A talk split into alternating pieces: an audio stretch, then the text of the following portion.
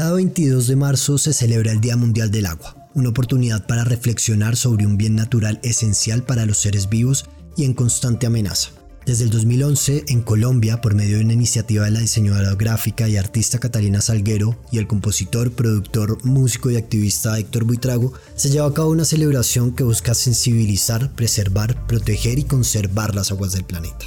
Y aunque la iniciativa se lleva a cabo durante un día y tiene una relevancia a nivel local en muchas partes del mundo, la actividad en torno a la conciencia del medio ambiente es algo que habita a diario en la vida de Héctor y que ha trascendido incluso en la manera en la que se relaciona con el mundo que lo rodea, con la música que hace y con las causas que defiende. Mi nombre es Sebastián Narváez, soy el director de Sudacas Podcast y junto a Héctor Buitrago les damos la bienvenida a esta colaboración con la campaña Colombia Baja en Carbono, impulsada por Fondo Acción. todo el que habita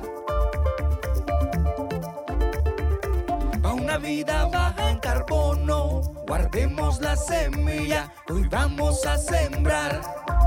Antes de entrar en materia de lo que nos convoca hoy, quisiera que habláramos de tus transformaciones dentro de la música y la relación de cada proyecto con su entorno. Digamos que a finales de los 80s hiciste parte de una formación inicial de La Pestilencia, una banda que es bien sabido que siempre ha tenido una intención de ser un espejo crítico del Estado colombiano en su narrativa desde lo visceral. Luego a partir de los 90 con Aterciopelados el llamado ha sido también desde lo crítico, pero mucho más desde lo íntimo y desde la narración y la exploración muy certera de lo que ustedes han vivido a través de los años, ¿no? Es un proyecto que ha madurado en torno a que ustedes mismos han madurado. Y finalmente a inicios del nuevo milenio empezó este proyecto de Connector en el que la exploración es mucho más cercana, digámoslo, al diálogo del hombre y su conciencia por el entorno que lo rodea. Quisiera que me hablaras un poco de cómo has vivido tú justamente esas transformaciones. Pienso que la música ahí es el hilo conductor me inicié en el punk que me dio como la entrada para poder hacer música. Yo no soy músico de academia, no estudié, pero gracias al punk que invitaba a los jóvenes a hacer música sin ser músico realmente, me permitió atreverme a hacer canciones, a hacer este género que estuvimos trabajando unos tres o cuatro años hasta que yo salí de la pestilencia para entrar a Terciopelados en busca también de nuevos horizontes musicales y también quería decir otro tipo de mensajes. Y bueno, todo esto va también con un crecimiento espiritual que también me lleva más adelante a Connector, que tal vez es una música más conectada con la tierra, con las tradiciones ancestrales y también como con conceptos como que la música puede ser muy sanadora a un nivel nivel bien profundo.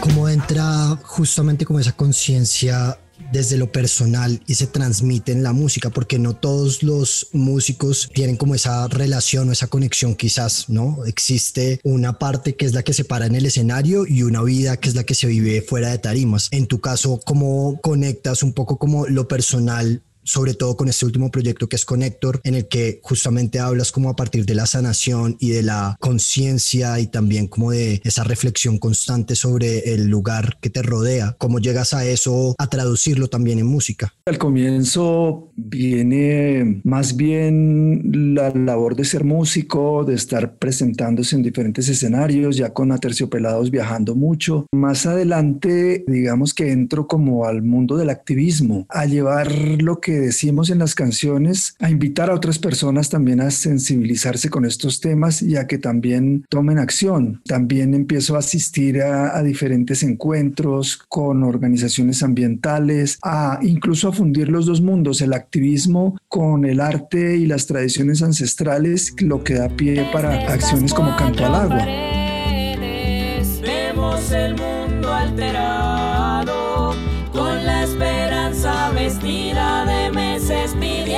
Que pare este caos. Y sin embargo la espera no es una pausa en el tiempo. No se detiene el planeta por más que vivamos en confinamiento. Antes de continuar, queremos contarles que la música que están escuchando y que van a oír a lo largo de este episodio fue producida por la cuadrilla Murguera y el Salpiguerrero y hacen parte de las cortinillas que acompañan cada episodio del podcast La Rebaja de la campaña Colombia Baja en Carbono. Pueden encontrar este y otros contenidos en el canal Perifoniando en Spotify.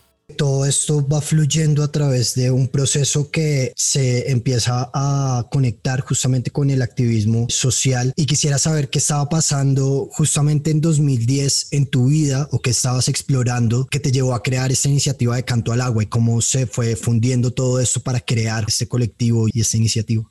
Bueno, se empieza yo creo que desde niño porque yo crecí al lado del río Fucha cuando vivía en el barrio Restrepo de Bogotá y me impresionaba mucho ver cómo llegaban camiones a botar basuras directamente al río. Yo creo que eso me marcó muchísimo. Y hacia el año 2006, 2007, hacemos parte de una iniciativa llamada el Referendo por el Agua en Colombia que inició una organización ambiental llamada Ecofondo y convocó a músicos y a muchas personas en Colombia para recolectar firmas, queriendo que los colombianos tuvieran acceso al agua como un derecho fundamental. Se lograron recolectar más de dos millones de firmas, sin embargo no, no se logró cambiar la constitución. Y en el 2010 surge la necesidad de hacer algo más allá. Con esa problemática surge Canto al Agua para invitar a las personas a que visitemos a los ríos, a que también nos hagamos responsables del estado de los ríos. Y bueno, así año tras año pues se han sumado más personas y van a visitar a los ríos y sentimos que sí se ha logrado un proceso de reconexión con el tejido hídrico, con las personas que hacen parte y que han cantado al agua durante todos estos años. Hay algo dentro del activismo en las causas sociales y es que muchos de esos activismos tienen un doliente que está pues justamente o en las calles o en términos políticos y sociales también tomando como su voz respecto a esto. En el caso de las causas medioambientales, pues la causa que está sufriendo básicamente, que es el medio ambiente, pues no es como que un árbol se pueda parar a hacer un paro, quisiera saber un poco cómo ese activismo se convierte en una voz que al mismo tiempo es pedagogía y cómo desde la música con el impacto y con el alcance que tienen ustedes los artistas, cómo finalmente se funden esas dos corrientes, ¿no? Y entonces ustedes se convierten en la voz de unos territorios que no tienen cómo defenderse por sí mismos. Bueno, sí, aquí también es importante nombrar a las comunidades que están en la defensa de esos territorios porque muchas veces nos acercábamos a esas luchas porque las comunidades nos llamaban. Digamos que al comienzo eh, solamente estaban estos colectivos, estas comunidades que eran realmente muy pocas, sin muchos apoyos. Cada vez más son las personas que se suman y eso está muy bien. Voy a tomar el, el ejemplo de ciudades como Bucaramanga, como Ibagué, que han salido a las calles miles y miles de personas a marchar por la defensa de sus territorios. Entonces sí hay una, un avance, un despertar de la conciencia y, bueno, y nosotros ahí digamos que hemos ayudado en lo que podemos, aprovechando también nuestra posición como personajes públicos y que tenemos una voz y que nos escuchan y, y hemos escrito también bastantes canciones que tienen que ver con estos temas. No solamente ahorita con la pandemia, sino en general hemos vivido unos años en los que cada vez vemos